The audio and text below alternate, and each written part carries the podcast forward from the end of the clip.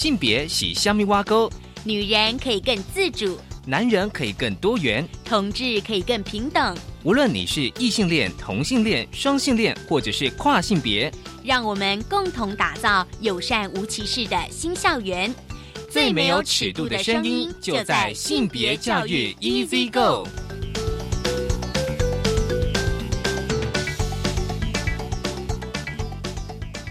Hello，大家午安，欢迎收听教育电台性别平等一资一个我是文龙。不晓得这礼拜大家过得如何呢？我相信大家，嗯。有些朋友非常关切，就是本节目的讯息。其实我们有脸书的粉丝专业，大家只要 Google 教育电台性别平等 Easy Go，一定可以看到我们的讯息。除了节目的讯息之外呢，我们会分享一些跟性别教育或是性别议题相关的新闻或者是文章。好，今天一开始呢，想简单的跟大家分享哦，就是也是延续上个月的议题，就是法官的性骚扰事件，因为。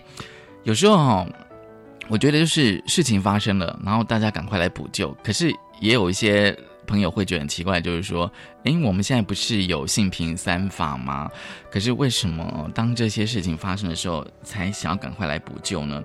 其实司法院哦，在他们在上个月底有举办了职场性别平等及性骚扰防治的专题讲座，我们待会来跟大家分享。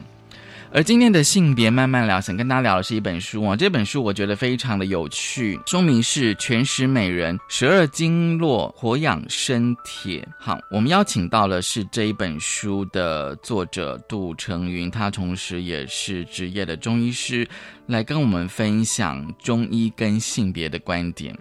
我们先进行性别大八卦。性别大八卦。今天的性别大八卦一开始哦，先跟大家分享的是，司法院其实在上个月有举办职场性别平等及性骚扰防治专题讲座，而且院长有参加啊。司法院长许宗立说，他说法官的性平的意识哦，成为各界的关注的焦点，反映出了落实性别平等上的不足，当然一定是不足的。如果司法人员的思维欠缺平权意识，往往对社会，特别是职场中既有的权力关系，其实无感的，忽略了身处权力弱势地位的人选择是有限，察觉不到盲点所在。所以呢，司法院长认为说，哦，呃，性别议题其实不限于男女平等，比如说 LGBTQ 族群，也就是同志族群，也就是说在性倾向、性别认同上的性少数族群。司法体系对他们所蒙受的不平等对待，也必须保持了敏感度。但我们必须要称赞院长，因为他关切了性骚扰议题，同时也提到了同志族群。上个月底，其实有一个非常重要的游行是台南的彩虹游行，而呢，我看了非常多单位的发言稿，但跟我们性别平等教育最相关的是。同志咨询热线协会南部办公室，因为呢，当然就是我们知道说热线协会有教育小组，他们经常到各地学校去演讲，分享同志的生命经验。而这个呃南部办公室呢，其实他们在前年的十二月，二零一六年的十二月呢。他们本来是接到了一场，就是呃高雄的某个高中的演讲，但是演讲前一天呢就被取消了哦，因为学校说呢，就是因为当天校内有篮球比赛撞期，所以没办法进行这一场演讲。但是呢，后来就知道说真相其实是因为那个学校哦，在接收到了某个议员的关切，就是高雄市议员的关切，就说：“哎，你们怎么可以办这种同志讲座？”校方就是承受不了这样压力，所以把这个演讲取消了。那当然就是校内有非常多老师也是很难过。隔年三月呢，就是同一所学校的一位学生跟着一位老师呢，他们就一起到了这个呃咨询热线协会的南部办公室。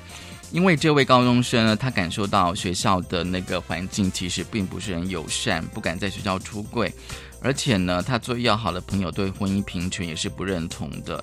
所以呢，让这位高中生呢陷入了这个忧郁的状况。还好哦，在学校遇到了一位就是性别友善的教师。所以呢，老师的角色是多么多么的重要嘛！而且呢，呃，现在有不很多的家长团体认为说，学校为什么要教同志教育呢？但是呢，当你去了解、深度的了解跟同理。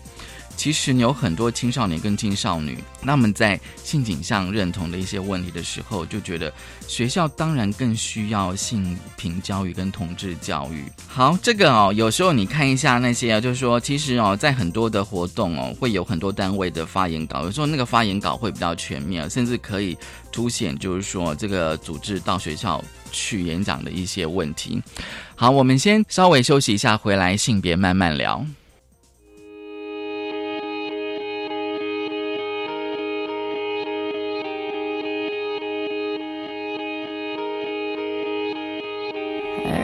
十四星期四情人节去逛街，说好了给你买你想要的香水。你今天白色的鞋，它好美。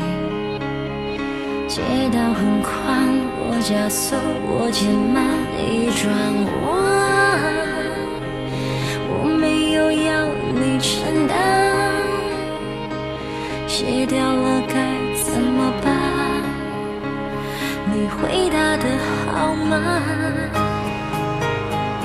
你怎么可以安心的睡着？你怎么可以安心的走掉？若喜欢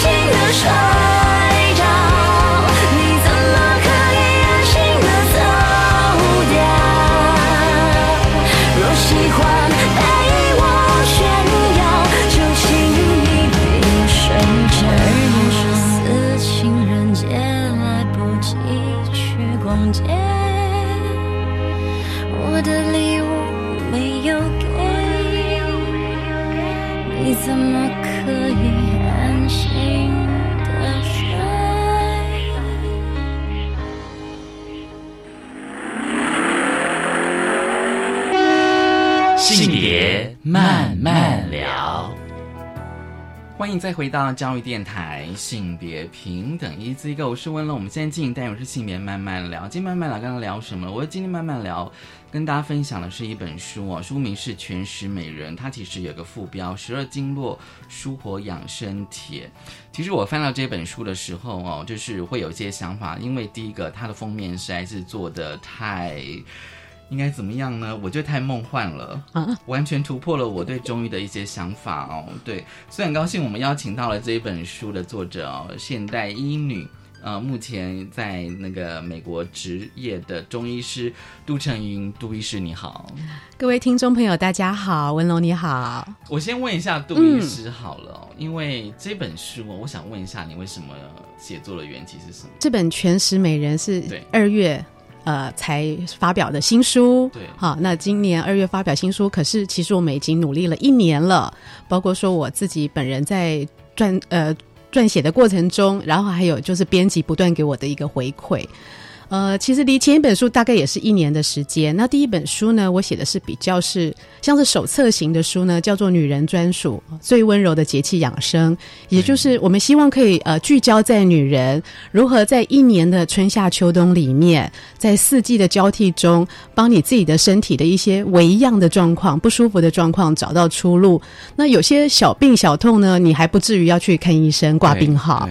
那可是你可以透过你自己的食疗或者是瑜伽。啊穴位，然后甚至简单的养生茶，可以调整你一些暂时因为气候或者是暂时一些生活上的不舒服。那这就会是很实用的一个生活手册。嗯，可是，在呃一系列的这些编辑过程中，我开始慢慢的发现到，你看啊，我聚焦是女人哦，对，女性，小女孩到老女人都有哦。对，那各位你自己要界定你在哪里，这个随便。像我们呢，就是界定自己是不老的少女，拒绝进入人。生下半场的这些少女，所以你自己可以找到一个定位跟出路。可是呢，这个心理状态呢，我发觉这个光谱非常的广，对，所以才产生了这本书《全食美人的诞生》。因为我发觉女生的情绪，这个讲老实话，女生真的是受荷尔蒙控制的动物啊，就是有些事情呢，我们真的是身不自主。你比如说生产的问题、月经的问题，我相信男生真的是很难很难体验。那这些受荷尔蒙控制的状况，给我们的一个最大的优点，或者也是缺点，好了，就是我们的情绪会非常的丰富而细腻。对。那可是丰富在细腻之外呢？如果你自己没有办法呃了解自己呃掌握自己的时候，你其实是很苦的，甚至连身边的家人跟朋友也会不知所措啦。哈。那引引申了一些，也许是不。开心的事，误会的事，那那何苦？所以我觉得全时美人会 focus 在说女生如何在自己的情绪产生之余呢？我们是不是可以做一个关照？那这些情绪也许是我身体不舒服而产生的，比如说怀孕生子，那也许是因为我的生活压力啊，或月经所产生的，都有可能。那其实这些状况很好玩的是，其实古老的中医理论早就有解决的方法，就是经络。好，经络真的不只是健身或者是柔软筋骨而已。其实经络每一条经络都连到我们的脏腑。那我们举一个例子好了，比如说你是一个很爱哭的人，什么事情都情感丰富，你就是会掉眼泪。那爱哭的人呢，常常是在肺。肺脏或还有肺这条经络上有状况，就是好的。其实你刚刚讲说爱哭跟肺，可是我觉得我们不会连接到肺。对对，这就是我们常常爱哭，我们就一直自责说是不是我的情绪出问题了？是不是我的情感的这个 barrel 就是这个忍受度很低？可是呢，中医就讲得很清楚，悲这件事情跟你的肺有关。那当你这样连接的时候，你可能会注意到你还有一些进一步的肺的相关问题的时候，也许你才恍然。大悟，也许是因为我身体的脆弱的环节，让我很容易产生这些情绪。同样的，容易生气的人跟肝有关，容易烦恼的唠叨人跟脾有关。诶，其实这样子讲，我不是在帮大家合理化，诶，我是要告诉大家，凡事必有因。那你如何在经络上、脏腑上找到一个出路？其实进一步还可以提供你一个解决的方式，比如说穴位的按摩跟经络的瑜伽，这不是。很很两全其其美又很可爱的方法嘛，所以我觉得中医有点很多自助的方式，其实是可以让大家进一步知道的。其实我在读你这本书的时候，我一开始也是有点嗯怕怕的啊，为什么要怕这么梦幻呢？对我看到封面就是说那个，我就会我觉得可能是以前的对中医的一些想象，就是很古老的文言的哦，知乎者也，对对对，然后不相信我，我中文不太好。然后再就是说，当然就是说，会看到你这本书整个的美编设计哦，会觉得那个会会有一个反差。然后再就是你的书写方式，嗯，跟很多中医书不太一样。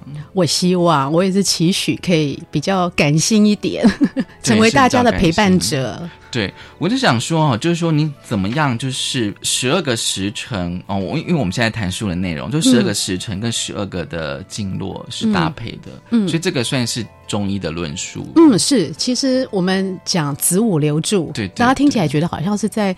呃，算命啊，或者是什么很特别的方法，其实子午流注是中医的理论。嗯嗯。然后子午流注呢，讲的就是说，在我们的呃十二个时辰里面，我们一天有二十四小时嘛，每两个小时是一个时辰，就好像我们最熟悉的就是子时，叫三更半夜，有没有？还有午时，那子时是晚上十一点到一点，午时是中午的十一点到一点，刚好这个一个在南，一个在北，所以画成一个圆圈，就是十二个时辰。时辰的子午流注，那中医在治疗的过程中发现，就是很多很多名名家医师在治疗过程中发现，其实子午流注的时间呢，跟我们身体的脏腑循环一圈。一个生命的周期，一天的周期刚好是吻合的，所以在子时呢，就从胆经开始，一直到午时是心经，刚好跟十二经络搭配十二时辰，就变成子午流注。那以前是用来治疗，对，哦，比如说。呃，心经不好的人，可能用子时的时候要泻心火或者补心虚，啊，有这样子的一个比较严谨的一个医学概念在里面，搭配上脏腑经络跟时辰，那就是形成了这本书的骨架。如果撇开，就是说你，就是我们待会会提到，就是你引用的那些女性的经验，就是我自己来看的话，就是说我反而对于，就是刚刚你讲十二个时辰跟十二个经络，我就开始有一些初步的概念了。嗯，以前是完全真的不知道，不知道。对，比如说每个时辰都会相对一个经络，还有相对我们的内脏。嗯。对，然后是不是就是说那个时辰到的时候，是那个经络是最旺盛的时候？是是，这个是我完全以前都完全没有概念的。对，可是我们台湾的养生书、中医书这么多，哎，显然我很不养生。显然你很拒绝那些看起来有一点点过于学术的字眼。哦，第一个是那个书的书写方式很重要，就是他怎么让平静人、让非中医背景的人，对，而且每个人一定都会生病嘛。对。然后第二个就跟年纪有关，比如说。像我年过四十哦，就是说好像开始对养生这两个字会稍微比较敏感一点。嗯，我们是拒绝四十，可是我们希望把身体保养的像二十。对，可是我觉得你这本书非常非常的呃特别，就是说十二个时辰搭配十二个经络，你同时也呃转化成十二个女性的特质。嗯，我觉得这个其实还蛮厉害的啊，真的太棒了！你怎么去归纳出来的？嗯，其实呃，我们在看诊的过程中，真的发现你的身体的强项跟弱项，你的不舒服，或者是你那个脏腑不好的时候。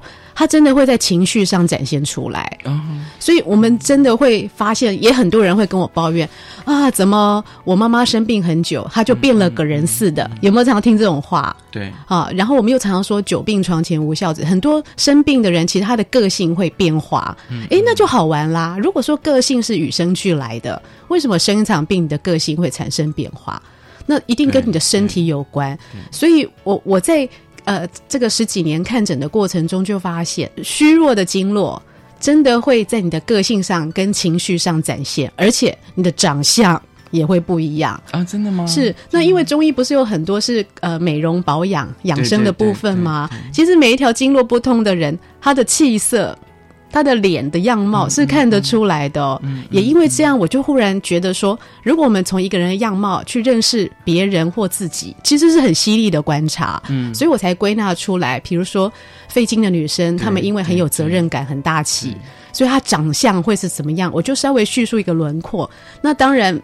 也不是百分之百都会命中，可是起码你可以看到，哎，原来肺经不好的人有这个样貌，他会产生什么样的个性跟情绪，他都是跟他的身体是紧紧相连的。所以从大气女到超杀女，中间还有鱼干女啊、火焰女啊，就形成了很鲜明的意象。然后大家就很开心的可以对号入座。这时候对号入座是开心的，因为你发现，当你叫你自己是苦情女的时候，比你跟人家说，哎，我胃不好。我胃酸逆流，我觉得听起来太可爱太多了。那大家又可以彼此知道，哦，你苦情女，所以你的胃压力很大。所以如果你的同事。在上班的时候，可能中午就不敢跟你讨论事情，他会放你去吃饭，因为苦情女很需要好好的吃饭。嗯，所以以此类推呢，我觉得不仅可以化解自己对自己的焦虑，对，其实我觉得在你跟你的女生朋友、闺蜜啊、同事聊天的时候，如果是用这本书的语言去彼此认识的话，我觉得也会很开心。就是你可以更了解别人的状况跟自己的状况。嗯。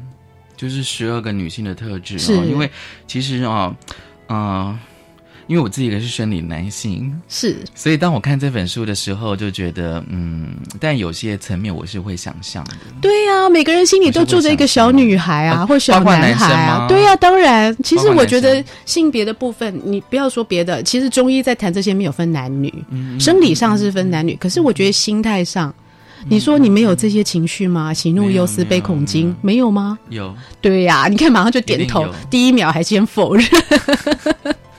其实这些情绪，七情六欲，对对对对或者我们中医说的七情内伤，对。其实是共通的。所以你这我看完之后，你整本书的关键字是情绪，是情绪。以情绪为主，因为我发现情绪治病的原因很重，嗯嗯，情绪会让你生病。情绪会会会让人生病。对，就不只是心理上的病，而是身体上也会有病。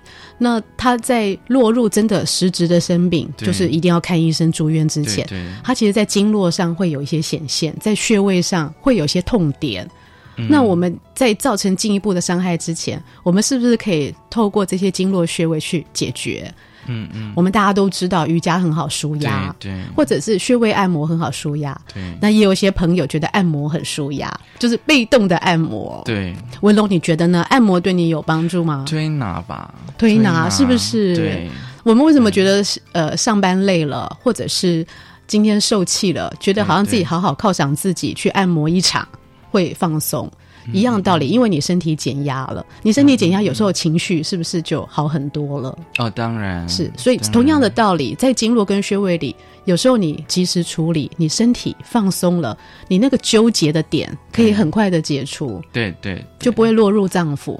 那这个在中医听来是再自然也不过的事，可是嗯对没有熏习中医的人，甚至是西医或其他的医学，他们可能会觉得说，这个不一定是有相我觉得关联的。应该是说，多数人，但包括我自己哦，就是说看病的经验哦，就是说，呃，比较不会跟情绪会做。比如说，我可能是身体的病痛，我就赶快去寻求医师的协助嘛，嗯哦，可能是药物治疗或是物理治疗。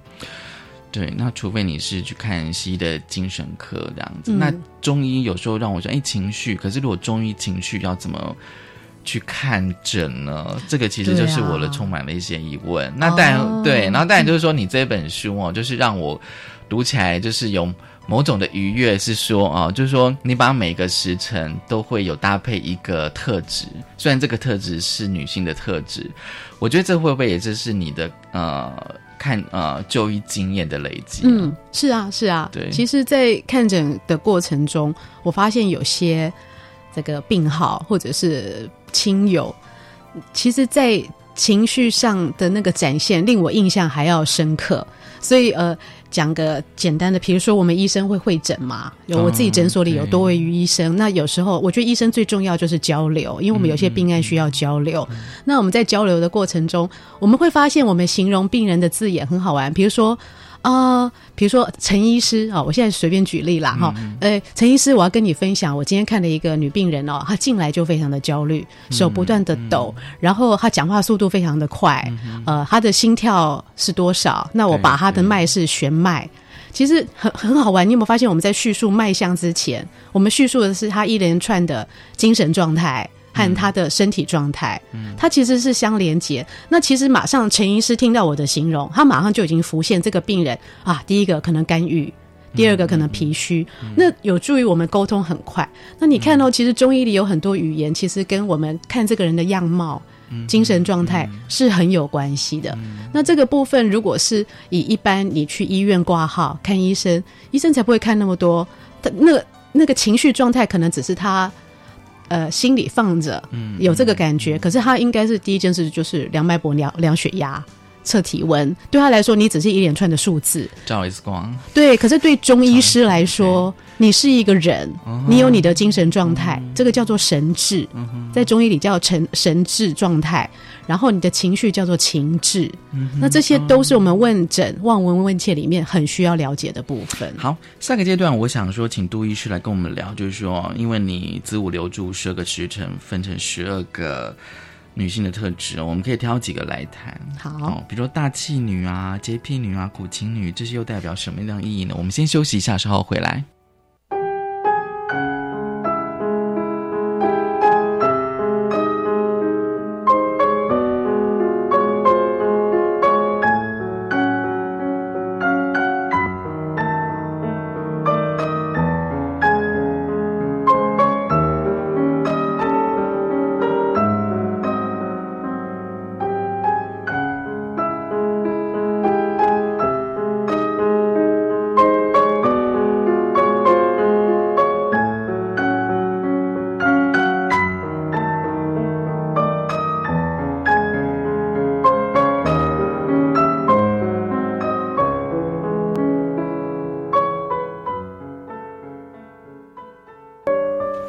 入职场以来，我从来不认为我会输给任何人。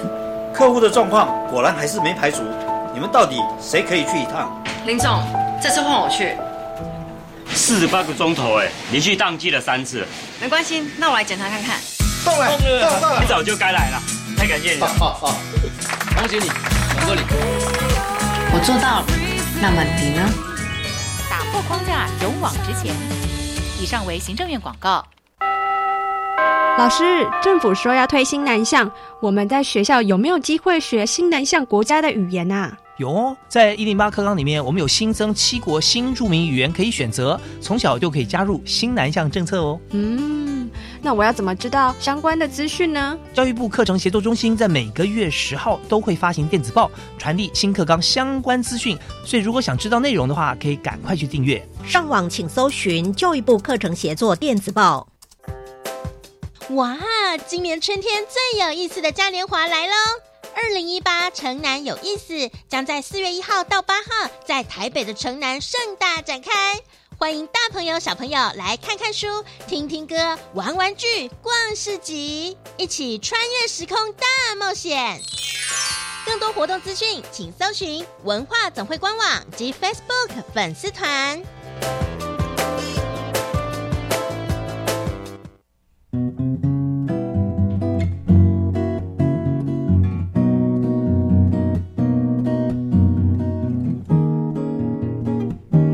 我是苏命苏米恩，你现在收听的是教育电台。哦，朋友们就爱教育电台。耶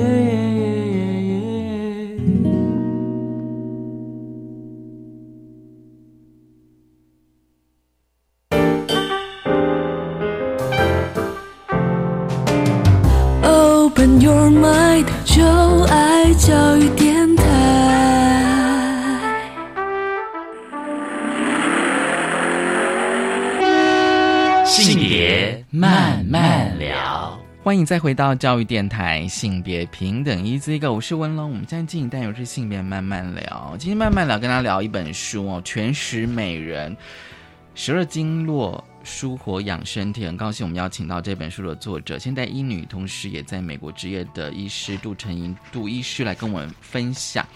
其实这本书，我想我们这个阶段就来聊，就是书的内容哦，因为它十二个时辰分类成十二个女性特质哦，其实每一个女性特质都很值得谈。是，对，才十二个嘛，我们慢慢聊，可以分十二集聊。十二集，因为就像刚刚第一个阶段我们聊到，就是说，就是说，哦，比如说讲到暖心女好了，嗯，暖心女，我我发现哦，就是你的。文章书写的结构就是前面就是中医的论述，但是在中段你会引用了非常多的一些女性的经验，嗯，那个女性的经验，我觉得让读者读起来会有蛮大的共鸣，进而去了解你要谈的中医的东西，嗯，比如说暖心女有提到几个概念，一个是能者多劳跟情绪勒索，其实我看的时候就觉得说，这不就是大家一直在讨论的吗？对呀，现在是不是有很多婆媳问题？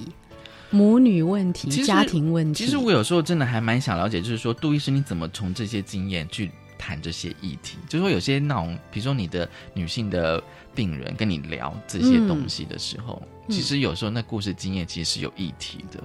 当然，当然，其实虽然我们常常说这个病人医生之间有很多的隐私权，就是病人隐私权的问题。对对。可是我发现很多在共通上的一些状况，其实。我看病人不只是看病人他身上的苦处或者情绪，我也会对照我自己啊。我觉得其实这个是虽然是客观的状态，可是，在主观下我也会关照到我自己的情绪状态。嗯，那我觉得这很好玩，就是你也为这个事情所苦，我也为这个事情所苦，甚至下一个挂号来的，再下一个挂号来的，他们在身体舒服之后，可能都会跟我讲一句。啊，医生啊，谢谢你哦。他们有时候讲的不是说你把我的脚痛治好了，而是常常讲说，就是开始愿意放开心怀跟你聊。嗯，比如说他来是治脚痛，嗯，可是我后来我发现他的脚痛可能是他前一天跟她老公吵架，她气冲冲的从厨房走出来跌倒了，她才脚痛。可是医生不会听到这么多 detail，反而是他后来解决了这个绞痛的问题以后，他才开始侃侃而谈，说他觉得这个部分是他很挂碍的地方。那你会发现，你看你的情绪可以主宰着你的一举一动，那甚至造成你身体的伤害，更不要说有些人是有自我伤害的倾向的。那像你讲的这个暖心女，我觉得她就是很典型的自我伤害。嗯，是因为其实暖心女的经络是脾经。嗯脾经的循行时间是早上，肺大胃脾心小，脾经是九点到十一点，早餐之后上班的时间。那这个子午流注不是我掰的，是本来就已经有中医师归纳好的。早上九点到十一点就是脾经的时间。那我在对照到我自己身边的病人来看的时候。九点到十一点呢？哪些人其实心里最寂寞，或者是最焦虑？不是上班族哦，家庭主妇是家庭主妇，没有错。这时候小孩先生都放出笼了，对对。其实他不是在雅虎哦，不是在高兴，他是不断的一连串的开始想，我今天有什么待办事项？他从九点就开始焦虑，因为他好不容易忙到他只剩下一个人的时候，他反而没有办法面对他自己。嗯嗯，他还在想的是别人的事情。所以刚刚像讲到说暖心女，可能被人家勒索的很厉害，情绪上，比如说因为小孩对她有依赖，先生对她有期望，要求她做很多别人的事。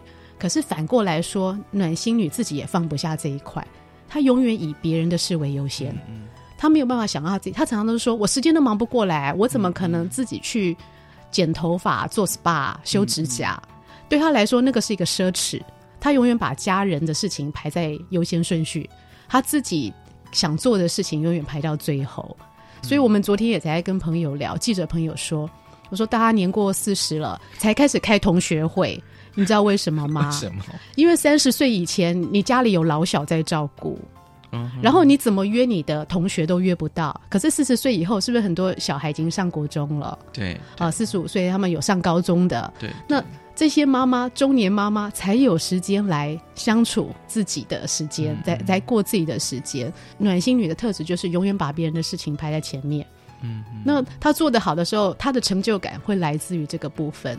可是她做不好的时候，她也很容易落入语言的虐待。她就会一直跟小孩、跟老公抱怨说：“都是你们害我没有自己的日子。”嗯，你有没有发现，其实不是说暖心女就永远是可怜的、受伤的，她有时候也会变成是欺负家人那一位，因为她永远可以拿来说嘴。嗯我都为了你们，都是你们让我这样。嗯，那这些状况都只是故事的案例，可是她在身体上。就会有一些特征显现。然后你讲了这些故事之后，接下来就是说，哎，那怎么去解决？是这个解决的方式跟西医又不太一样。是我很相信自愈的力量哦，自我疗愈的力量啊！我也感觉到很多人，包括我现在，因为在脸书上跟大家的互动比较多了。那脸书上的互动，因为我没有面对面的一些观察，脸书上的互动其实有时候给我的是更直接的回应。我发觉很多朋友其实都很赞同这个方法，他们觉得说靠自我，其实有时候比医生或冷冰冰的医院来的还要重要。所以你怎么自我疗愈呢？像我刚刚讲的都是情绪的部分，对。那他在身体上会有怎怎么样的展现？比如说这些人因为劳心劳力，对对，所以他很容易落入一个忧愁跟唠叨。你看到早上就在想我今天要做的事，这个礼拜要做的事，这个月要做的事，他烦恼不完。可是明明事情都还没有出现，你就在烦恼哦。其实这些烦恼有时候会落为忧愁跟唠叨。嗯嗯，小孩小学就在担心中学的事，小孩中学又在担心高中的事情。对，可是其实孩子们都可以自己长得好好的，可是妈妈就会开始未雨绸缪，一直担心。孩子将来的事情，毕业了就烦恼工作，工作又烦恼结婚，结婚又烦恼生子，所以很多人以为我结了婚，我妈就不唠叨我了。你错了，你还没有生小孩，还没有存好退休金的时候，你的妈妈永远会唠叨你，管不完的。这就是暖心女的特质。那他在身体上皮筋就会出问题，因为忧愁跟唠叨都会在皮筋上展现。皮筋上像是大包穴、三阴阴交穴都有压痛点。这个是我在瑜伽教学里面发现的很多人的共通处。你的身体的状况，你你不用跟我讲，就好像望闻问切，你不用跟我讲，我真的只要按压穴位，我大概就可以知道他是什么个性的人，他会有什么样的情绪。那反过来很好玩哦，你讲到暖心女，像三阴交穴位，很多人按了是会掉眼泪的。真的吗？因为我下手太重了，没有啦，开玩笑的。自己压会掉眼泪哦。所谓的掉眼泪，是因为情绪会穴位是很好的出口，不管你相不相信，它就是很实证的力量。嗯嗯。呃，瑜伽课的学生或者我有些瑜伽讲座，你根本不用跟他讲发生什么事，你按某些穴位，他们比如说按三阴交会掉泪的人，对，一定都是这种受到情绪勒索比较重的人才会发生的。然后他会化为一种轻松的语言，就是说。医生怎么那么痛？为什么我自己捏我的眼泪就是直接从眼角嗯会逼出来？那个其实我们心里都有点了然于心。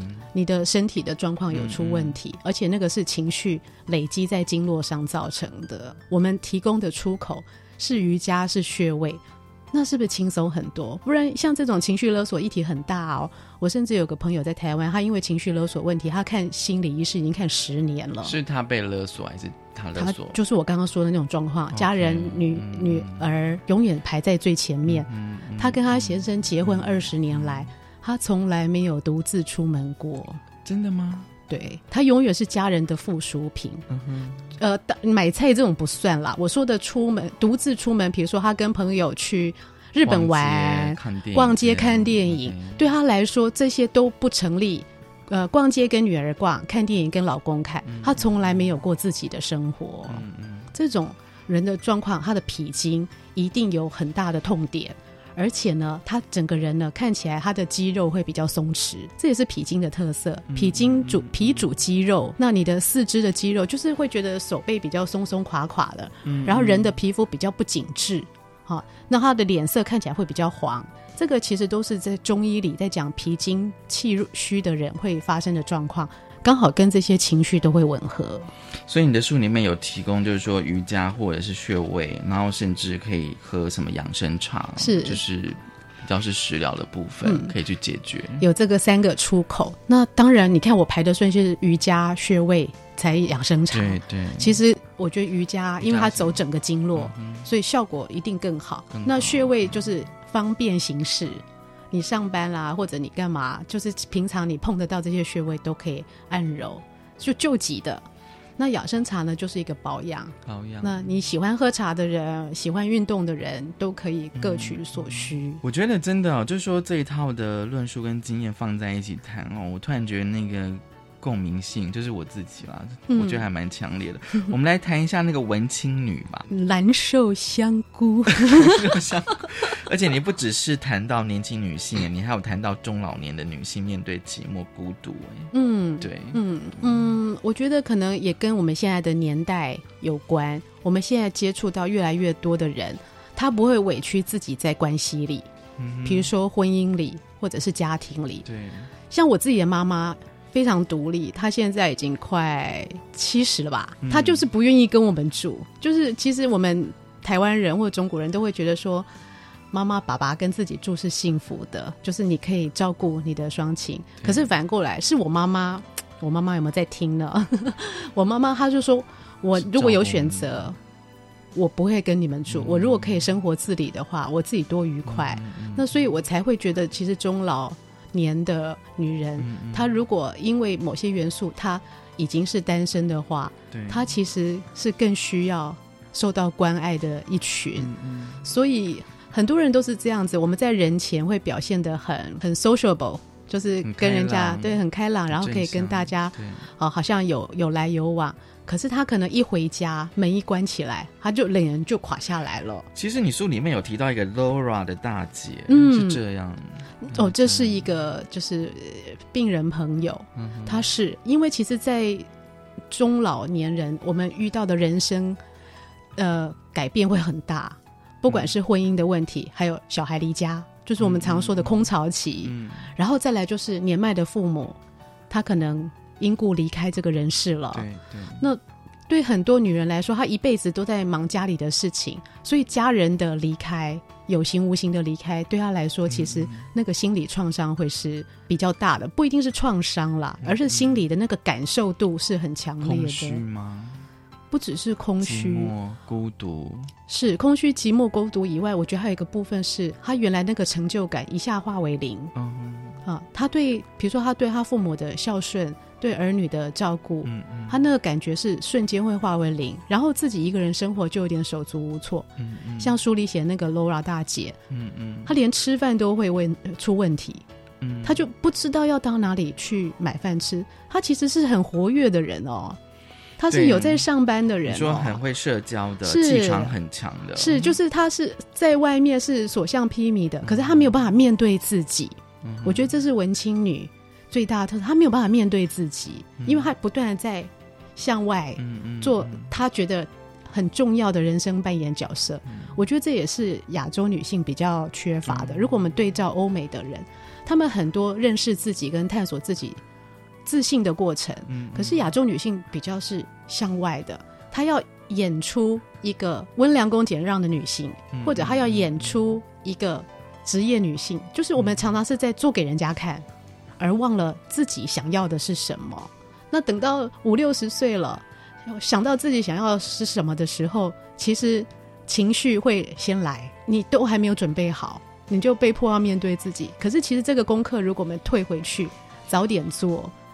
我觉得会差别很大，所以这些问题就会发生在你的心包经。你回家以后想太多，就是你的心包经已经有状况。那在我们针灸的过程中，发现心包经是最需要疏通。像刚刚讲这个 Laura 大姐，对，她在扎心包经的时候，她感受最强烈。她就一个人躺在病床上，然后她就跟我说：“医生，你一扎针。”我觉得我胸口的那股闷气忽然就跑掉了。我觉得就是我看这本书让我最神奇的就是这个，这不是我编的哦，这是真的哦，真实的感受。他们自动回馈我，我会会觉得我我很高兴，因为其实我们最需要的就是回馈。对我来说，我在将来帮助其他人的时候，我是可以有更自信的方法去帮他的。他就他直接回馈我的点点滴滴，都会让我觉得说啊。原来这个才是真的，让他慢慢慢慢觉得开心的一个方法。不知道，可能是我以前太过理性，还是怎么样？是，对，我觉得我们都很理性。所以看这本书哦，就是让我觉得怎么讲，处处有惊奇啦。嗯，但是我觉得应该是非常有疗效。我们先休息一下，稍后回来。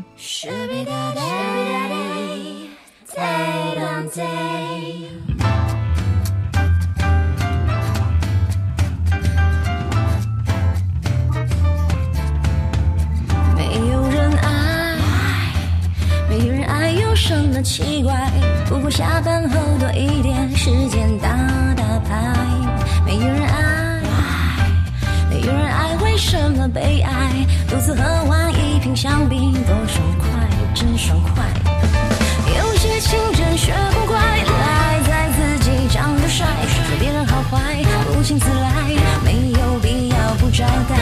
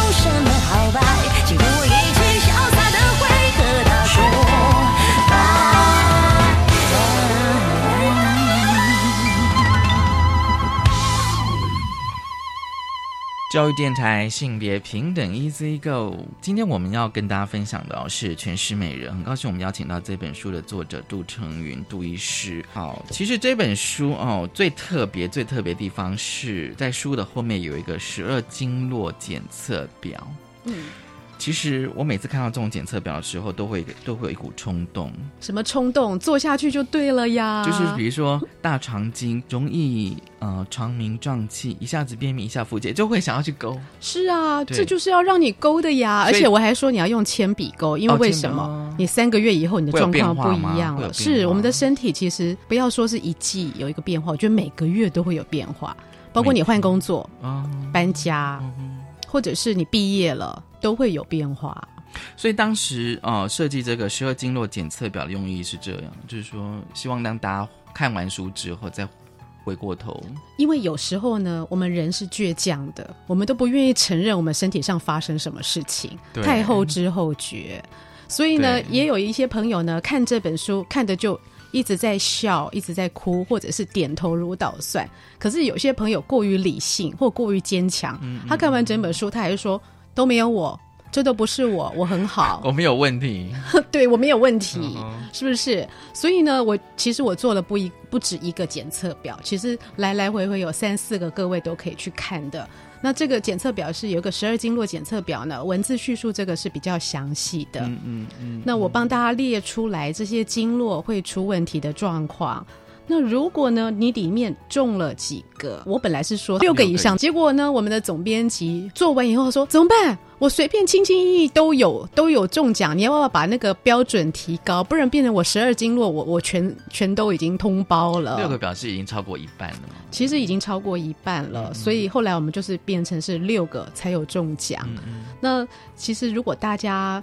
你实在太没有时间思考自己身心哪里出状况，我建议这个检测表就用铅笔勾，因为你随时可以擦掉 中写。那帮助你了解自己，从身体上了解自己，然后。再去找出你最近的情绪是不是有这个正相关？因为我发现很多人情绪跟身体没有办法对应上。那我们做医师的有时候在旁提醒的时候，他才忽然说：“哦，对哦，原来我最近怎么样怎么样，是因为我的排便不顺。”其实很好玩，身心是可以对应上的。你说身体跟心理是是可以互相的对应，是这样子。嗯，十二检测表，还有就是全是美人小丽以及。十二经络的穴道表，其实像我自己有时候会，我觉得那个那个穴位，其实对我们一般来讲还真的蛮难的。真的哦，可是现在电视上不是有很多节目教人家有时候我都会想说会不会压错？是哦，为什么没有压到？其实最容易的穴位就是脸部跟手部。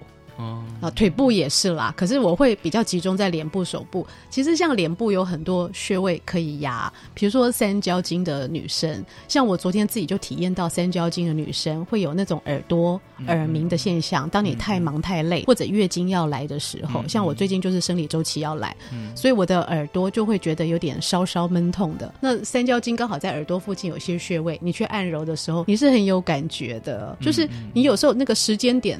到位了，比如说你有胃痛的问题，你压这些穴位是有感的。你慢慢寻找出你身体的觉受。嗯，那我们大部分人对我们的身体是很不认识的，就像你说，你对你的穴位是没有认识的。嗯，是是同样的道理，因为我觉得这也跟我们的教育体系有关，就是我们的身体是一个禁忌的部分。我觉得是这十年，我觉得千禧年后才对身体的讨论很多，包括性别啊，身体才会比较成熟。哎，这倒是，因为其实有时候，比如说你，你知道吗？其实就是你刚刚讲那个穴位按压，让我想到我们在教育现场上会用一个名字叫自我身体的探索。嗯，就是一样的意思。我我觉得我压哪里是会有感觉的。对。然后如果照你这个书的解释的话，是不是说是跟我的情绪是有关的？情绪跟经络，还有你的脏腑。但是我们的教育其实。不鼓励也不支持我们去做，嗯，应该算是身体的探索，这样讲，对。对，就好像我们光要做乳房检查这件事，你看政府宣导了多少年，还有包括子宫颈抹片这件事，是不是也宣导了好久？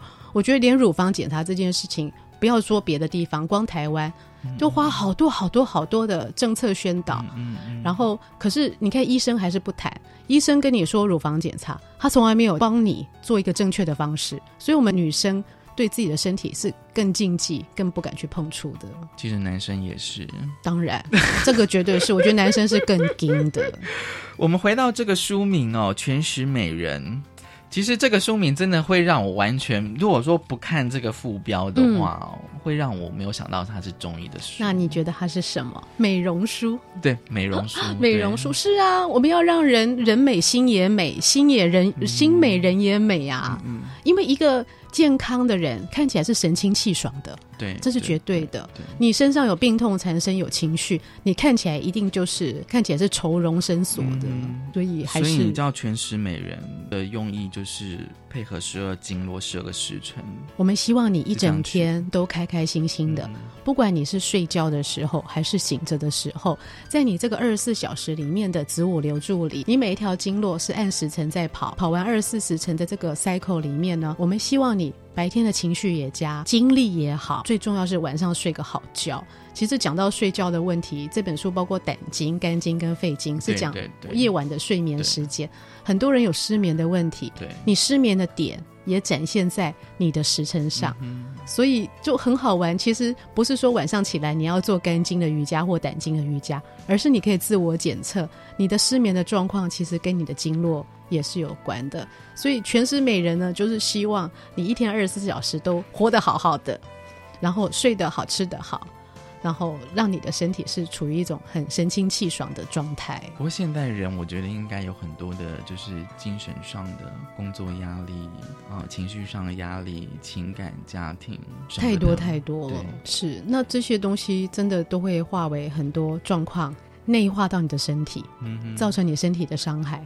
其实阿育吠陀医学就是印度的阿育吠陀医学也有讲，其实情绪上的伤害造成的身体毒素是最难拔除的。他们在几千年前就有这种认识了，他们觉得情绪的伤害不除掉，一个人没有办法健康。所以很好玩呢，他给这些情绪造成的毒素，他说不是针灸，也不是草药，他希望你出去运动。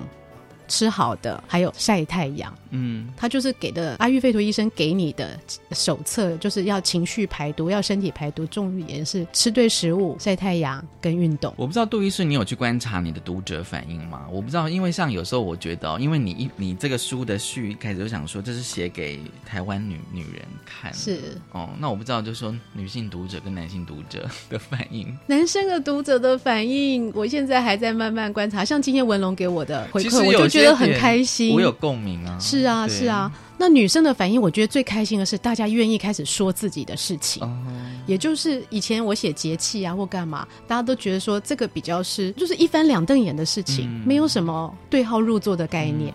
可是这本书大家很可爱，都会跟我打招呼，哈哈，杜医师，我是苦情女耶。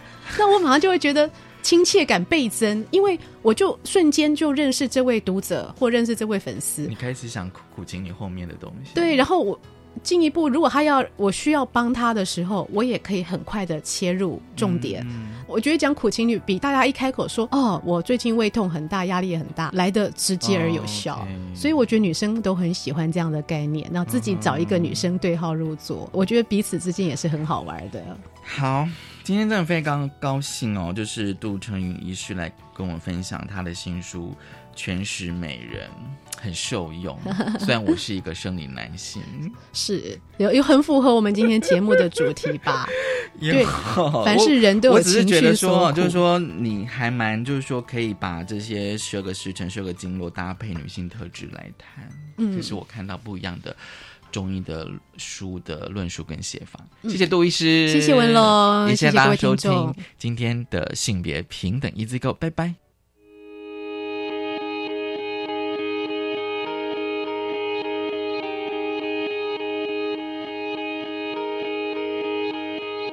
二月十四星期四，情人节去逛街，说好了给你买你想要的香水。今天白色的鞋，它好美。街道很宽，我加速，我减慢，一转弯。我没有要你承担，卸掉了该怎么办？你回答的好慢，你怎么可以安？心